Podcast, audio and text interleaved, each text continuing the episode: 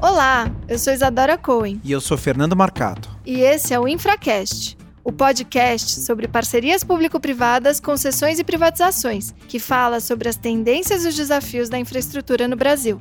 Se você é um profissional interessado na área de privatizações e infraestrutura, ou um jornalista que cobre essa área, ou talvez um estudioso sobre o tema, esse é o seu podcast.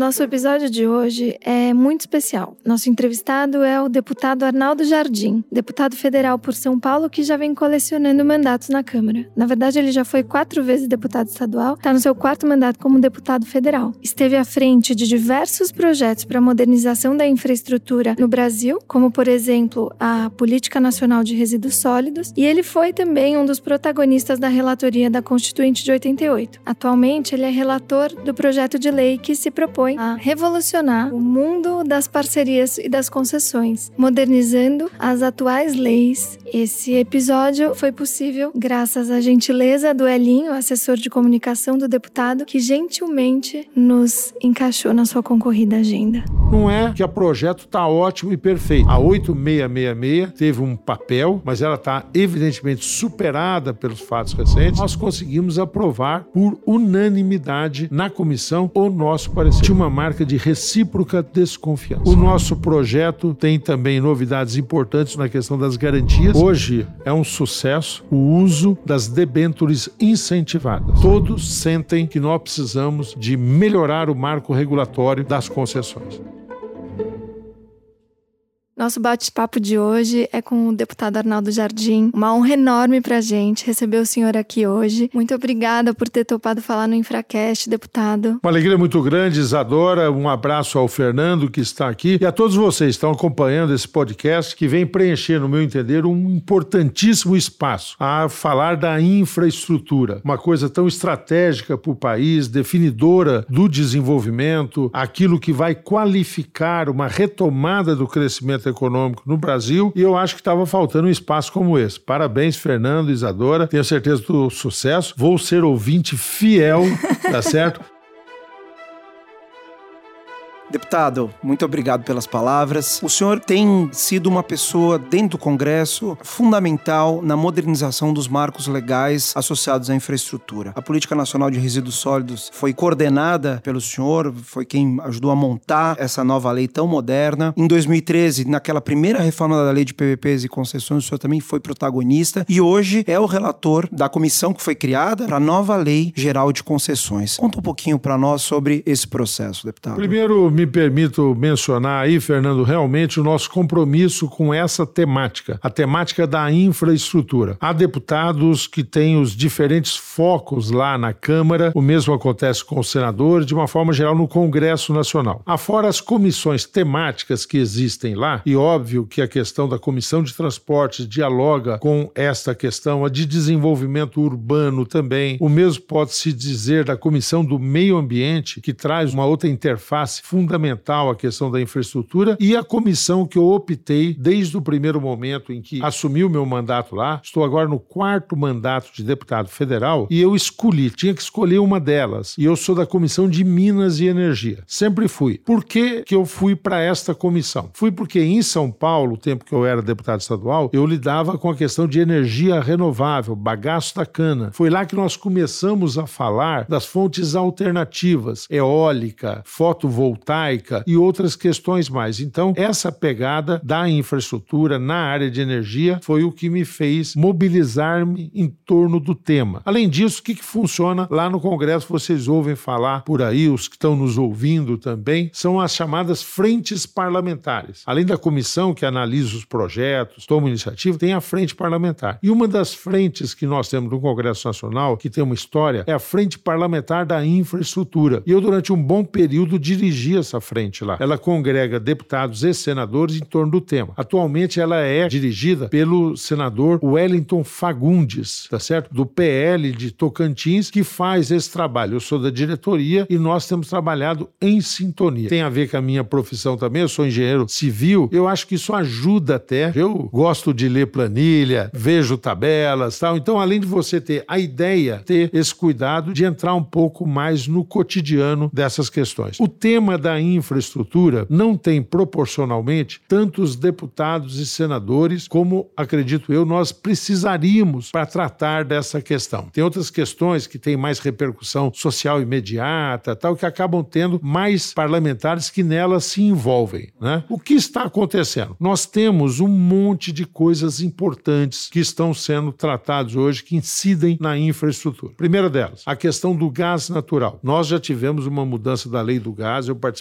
disso há 10 anos atrás. O deputado João Maia, que está comigo nessa questão da comissão especial, da nova lei das concessões, participou disso também. Nós começamos a abrir o mercado do gás. Agora, para poder prosseguir nesse caminho, nós temos um projeto que foi aprovado na Comissão de Minas e Energia e nesse primeiro semestre nós precisamos dar um jeito de ir para o plenário. Muito importante. Um outro tema que eu ressalto o ano passado, nós tratamos a nova lei de licitações. Isso também é estratégico para poder desburocratizar, simplificar, agilizar contratações públicas. A 8666 teve um papel, mas ela está evidentemente superada pelos fatos recentes. Nós integramos essa comissão, foi relatado por um deputado muito atuante também no tema, que é o Augusto Coutinho, do Solidariedade de Pernambuco. Nós levamos a plenário, foi aprovado, está no Senado e nós estamos acompanhando esta questão também. Tem uma questão estratégica para o setor de energia, que é o GSF, que era toda a questão de equacionamento aí de pendências no setor de energia. Nós aprovamos na Câmara, estamos aguardando que o Senado tome uma resolução sobre isso também. Então, estou mencionando alguns fatos. A nossa prioridade agora, nesse primeiro semestre, deve incluir, eu estou defendendo isso, que nós possamos avançar nas novas normas do licenciamento ambiental. Está maduro também para fazer isso. Está sendo relatada essa matéria por um ótimo deputado, um jovem deputado, Kim Kataguiri, que se elegeu inclusive por São Paulo e que está tratando dessa matéria.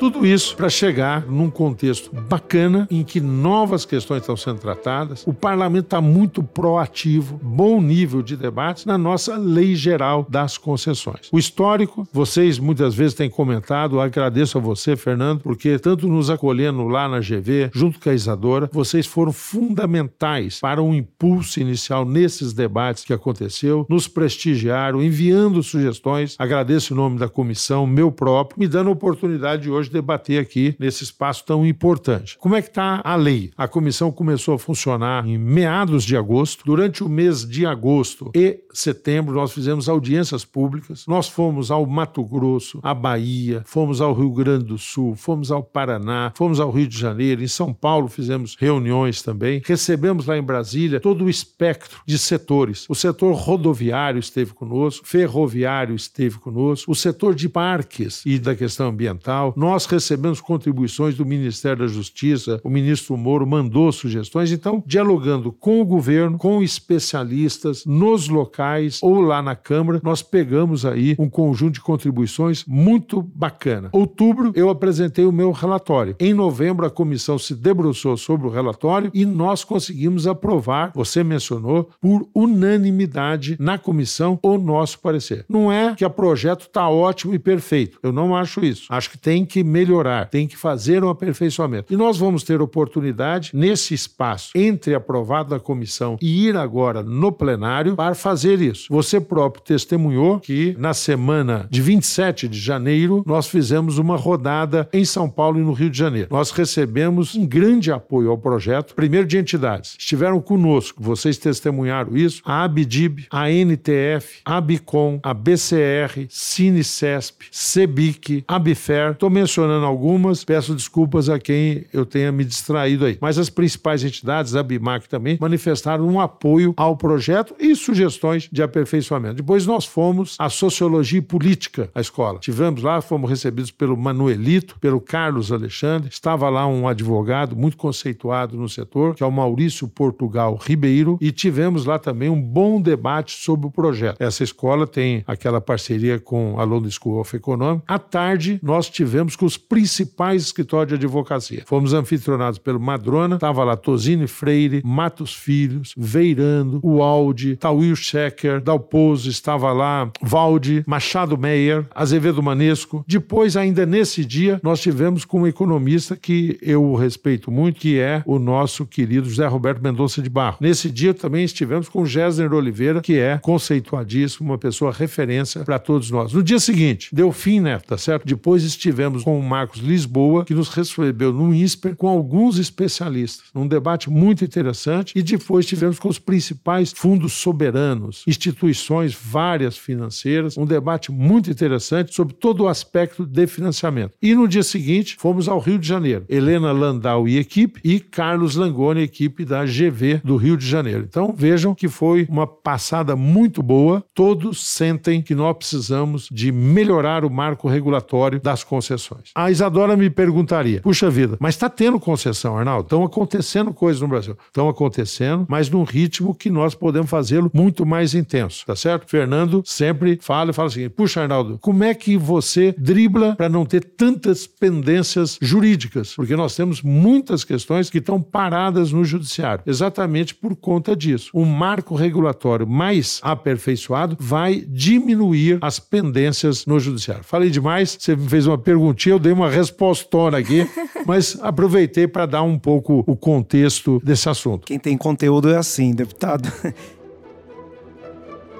Quais seriam então as principais inovações que esse projeto de lei está trazendo? O que, que isso vai mudar ou vai aperfeiçoar nesses projetos de concessão em PPP, tanto em nível federal, estadual como municipal? E se o senhor me permite, deputado, acrescentando e sabendo agora mais profundamente sobre a sua jornada, se o senhor puder, além das inovações, falar também sobre os desafios e como essa nova lei vem responder a esses desafios, seria muito interessante. Primeiro, qual foi a nossa preocupação? Primeira, filosófica, mas eu não estou falando falando de filosofia, vou ser bem prático. As concessões surgem no momento que o poder público, o Estado, não dá conta de fazer determinado serviço. Então disse: olha, eu vou pegar e vou transferir para o privado essa responsabilidade. Ele investe, oferece, pois, essa obra ou realiza esse serviço. Quando isso foi constituído, no nosso entender, avanços foram importantes, uma legislação se estabeleceu, mas tinha uma marca que nós estamos tentando alterá-la. Tinha uma marca de recíproca desconfiança. De um lado, o poder público dizia assim: eu não vou dar conta, vou passar para esse cara. Mas esse cara só vai querer ganhar, esse cara vai querer fazer tudo de qualquer jeito. Então, meio assim, ofereceu, mas sem muita alegria. E de outro lado, quem se dispôs a fazer isso, falou assim: ah, eu vou falar que eu faço por tanto, depois eu dou um jeito de ter um aditivo, aí eu melhoro minha rentabilidade e tal. Eu vou fazer por um preço de qualquer jeito, porque eu quero pegar essa responsabilidade, depois eu, aspas, melhoro o contrato. Estabeleceu-se um clima. O que, que isso gerou? Isso gerou, ao invés de uma parceria, muitas vezes um clima de disputa que existe. Então, o conceito parceria está no nome, mas não está na prática cotidiana. Como é que nós buscamos fazer isso? Primeiro, diminuindo os itens procedimentais. Nós queremos muito que a filosofia seja de você discutir a finalidade, é tal serviço com tal característica, é tal obra, tal objeto, ou seja, você fixar a ideia e menos os procedimentos. E dar flexibilidade no procedimento. Até porque nós estamos falando de contratos em média, vão durar 20, 30 anos, podendo durar 80 anos. Então não dá para você imaginar que você vai prever isso num mundo fantástico. O mundo demorou 10 mil anos para acumular um nível de conhecimento, depois isso dobrou daí 100 anos, aí dobrou em 20 anos. Ah, hoje você diz que em um ano e meio, dois anos, você acrescentou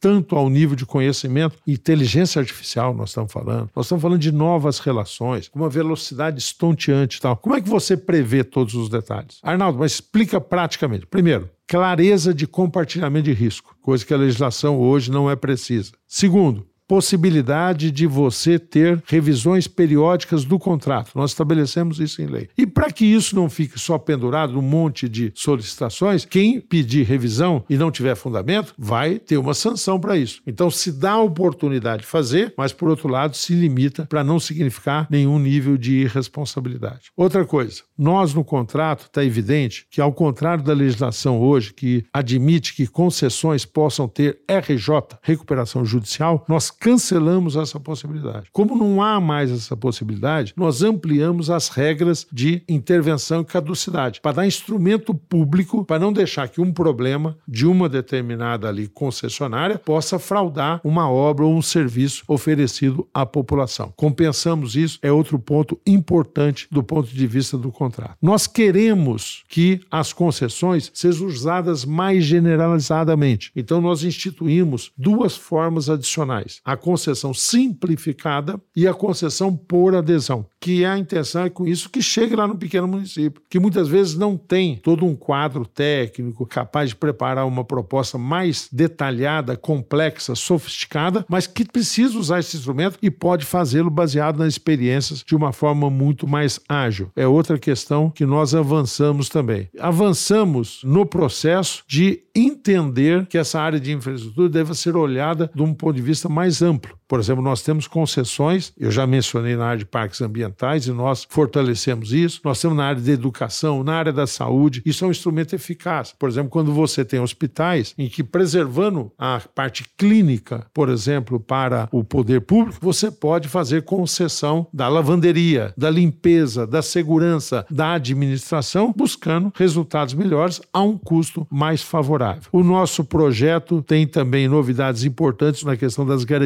como fixá-las e depois como permitir que elas possam ser utilizadas efetivamente. Flexibilizamos muito a transferência de controle acionário como uma forma de você poder preservar a concessão. Se um determinado grupo não está dando conta, ele se fortalece, ele transfere, ele vende, tá certo? O importante é que o serviço com qualidade naquelas condições possa ser mantido assim. Nos critérios para escolher aquela que será a concessionária vencedora, passamos a dar mais flexibilidade no uso do prazo. O prazo não ser uma coisa fixa, estanque, mas ele poder ser um dos fatores econômicos de equilíbrio do contrato. E temos um conjunto de normas que estão ali estabelecidas.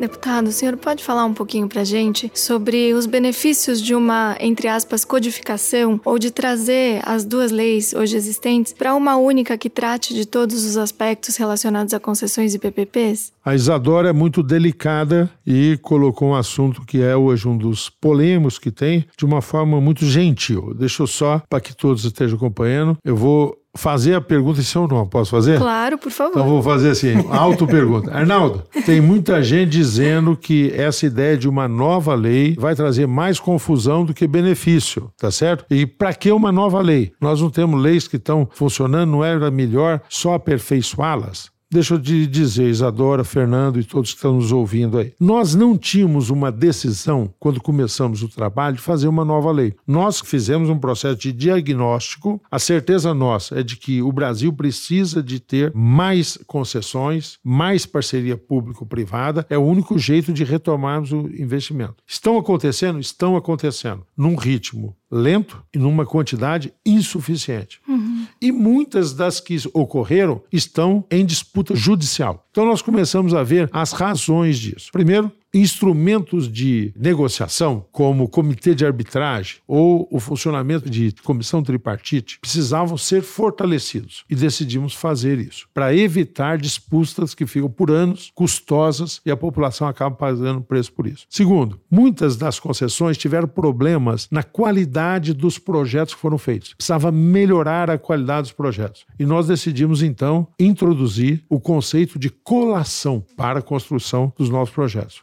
Vários projetos surgiram por movimento feito por iniciativa privada, as chamadas MIPs ou PMIs. Tinha legislação esparsa sobre isso. Nós falamos, precisamos normatizar as MIPs e as PMIs. Então nós fizemos isso. Depois tinha uma avaliação de que você tinha que ter instrumentos para que a pessoa que investisse pudesse depois ter acesso ao processo. Não para ser gestor. O gestor é um, o investidor é outro. Mas o investidor estava se acautelando por conta de não ter acesso ao desempenho. Falava assim: Pô, eu vou botar minha grana, daqui a 10 anos eu fico sabendo que aconteceu uma coisa aí, Inês é morta. Tá certo? Não dá mais para resolver. Leite derramado. Então nós fomos vendo diante do diagnóstico medidas que tinham que ser tomadas. E quando essas medidas aconteceram, não foram, ó, oh, tô aqui parado, deixa eu inventar uma coisa. Todas tiveram fundamento para enfrentar problemas identificados e todas vieram a partir de sugestões. Nós recolhemos contribuições, nós sistematizamos experiências, nós começamos a ver, então nós vamos melhorar a lei das PPPs e das concessões. E vimos que, ó, muda o artigo tal, muda para cá, lá muda o artigo tal, que você ia começando a fazer uma colcha de retalho, um Frankenstein, uma coisa sem uma coerência. Ficava difícil você entender ali o fio condutor. Então, a ideia de sair com uma nova legislação foi a partir do debate, a partir das propostas, fala, puxa, melhor do que fazer um monte de remendos em várias legislações, é melhor fazer uma legislação que consolide, até para evitar descompassos que tem entre as leis que estão em vigor. Então, surgiu assim, Estou convicto de que é o melhor caminho, estou convicto de que nós possamos, com essa legislação, fazer um avanço importante. E qual é a ideia da transição? Você é advogado de formação, né, sim, Isadora? Sim. Você não é advogado de formação? Sou também. Você também é? Eu pensei sempre que você fosse economista ou administrador, Fernando. Sou um pouco aquele jogador que joga na frente, atrás, é, do lado. Sim, por isso que eu não tinha certeza. É talentoso, é talentoso. É, né? Eu não sou, não sou advogado, sou engenheiro e tal, mas respeito muito, né? E tenho tentado entender, né? Eu acho que os fatos justificam ter uma consolidação e, por outro lado, nós estabelecemos um procedimento de transição. Corrida de revezamento. Na que você está na frente, você estica o braço, você nem olha. E você sabe que uma mão vai pegar o bastão ali. O que, que nós estamos propondo? Sancionada, terminada a Câmara, passa pelo Senado, vai a sanção. Estou animado, estou achando que vai dar certo e estou fazendo. A partir daí, um ano. Toda a legislação persiste como está. A nova legislação já está aí. Convivem. Por que isso? Porque tem processos que demandaram estudos, projetos que estão sendo desenvolvidos. Nós não vamos falar, agora para, adequa toda a nova lei. Não, então transitam. Então, durante um ano, convive os dois. Alguns se farão sobre o olhar da legislação atual, outros se farão sob o olhar da nova legislação. Criamos ainda uma possibilidade: contratos antigos não vão ser revistos. Mas, se tiver algum conceito que acham interessante ser incorporado, poderão fazer incorporar aos contratos anteriores, desde que tenha comum acordo entre o poder concedente e a concessionária. Então se juntam os dois e falam: puxa vida, nós temos aqui uma forma de financiamento que parece interessante, ou nós queremos fazer revisões periódicas do contrato segundo determinada regra tal. Então se pode fazer. Então a antiga persiste durante o ano, a nova começa a vigir, adaptações são permitidas e depois de um ano as regras anteriores ficam superadas e estabelece a nova legislação. Acho que é um projeto cuidadoso, acho que é cauteloso, acho que nos dá um bom ritmo isso.